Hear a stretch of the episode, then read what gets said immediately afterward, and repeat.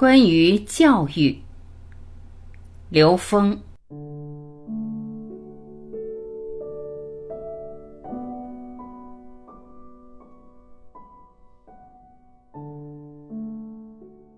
最近有人问，好多人觉得我们现在的教育是对孩子人性的摧残。但如果只能选择传统教育，怎样帮助孩子们超越这种状况，回到生命相对圆满的状态呢？刘峰老师回答：现代教育讲，我接受教育就是知，然后学了以后我去运用它就是行，然后力求着把知和行结合起来，暂且叫做知行合一。其实知和行如果不是一体的话，那这个就是知障。比如说，我每天遇到十件事，本来这十件事都是来让我们来觉知的、觉察我们自己的，但我有九件事却可以用知识来解决，那我可能只剩一件事让我真正成长。当我们不知道我们的人生意义是内在成长的时候，我们会觉得在现实生活中解决问题是重要的，这是现实很主流的一种认知。这种运用知识的模式，我们称之为主流教育的格式化，把大家教育成运用知识的机器。但每个知识都有它的时空属性，这一刻有用的东西，到了未来就不一定有用了。所以在教育这个层面呢，家长对子女起到的作用，第一是呵护，就是呵护他与生俱来的智慧；第二是唤醒。唤醒智慧，能够进行更深层的唤醒。其实，这个唤醒的过程，同时是一个彼此唤醒的过程。那学校的使命呢？我理解的教育是一个持续唤醒内在智慧的过程，而且它是无止境的唤醒。所以，这就是教育真正的内涵。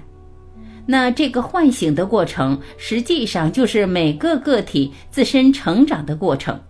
那他整个生命过程呢？它呈现的这个状态，不同的阶段、不同的状态、不同的时空条件下，它唤醒的题目不一样。所以，为什么有这个三十而立、四十而不惑、五十知天命、六十而耳顺的东方智慧？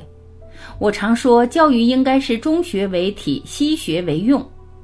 这个宇宙，它在不同的时间就有不同的游戏规则，有不同的文化的状态。所以，现代教育是在让孩子们学会在这个时空阶段的游戏规则。像三十而立，在三十之前，他都是在学习一个游戏规则和驾驭这个时空的工具的能力。这个相当于我们的东方智慧，它是在练内功，把它内功练到足够的高。这个内功好的人，驾驭兵器就比较自如。但是现代教育有的时候忽视了练内功的时候，它很容易让人执着在兵器上，因为玩兵器好用简单。他可能没有内功，但是他拿着兵器也能跟人拼一下。但这样他失去了跟自己内在连接的机会，因为练内功是要不断的连接自己内在的。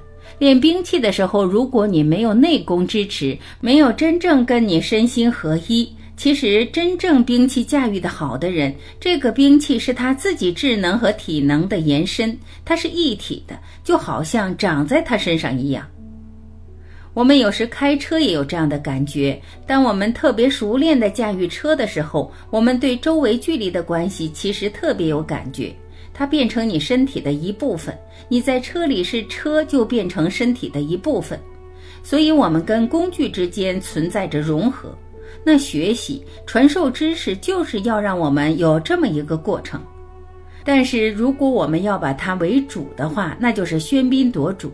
其实主要还是在提升我们内在的智慧，提升我们内在的自由度，那是我们人生该做的事。至于你能驾驭多少兵器，那都是备用的工具。